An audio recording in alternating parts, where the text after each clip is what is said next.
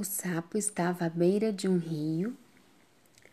Veio uma borboleta e disse: Sapo, você tem uma boca muito grande. E o sapo respondeu: Não, a minha boca é pequena. E a borboleta disse: Não, boca pequena tem a minhoca. E a minhoca disse: Sapo, você tem uma boca muito grande. E o sapo respondeu: Não, eu tenho uma boca pequena.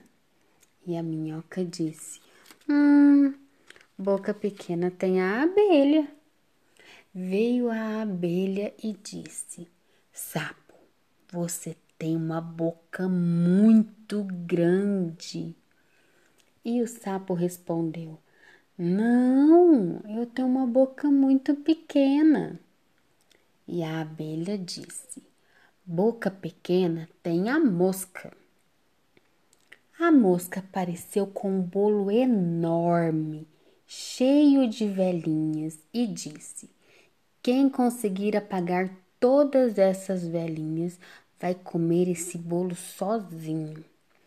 O sapo, muito esperto, pulou na frente e disse: Ora, ora, eu que vou apagar todas essas velhinhas, porque eu tenho um bocão. E o sapo, muito esperto, soprou e apagou todas as velhinhas. Engoliu o bolo inteirinho. Boca pequena, sei, e sapo guloso.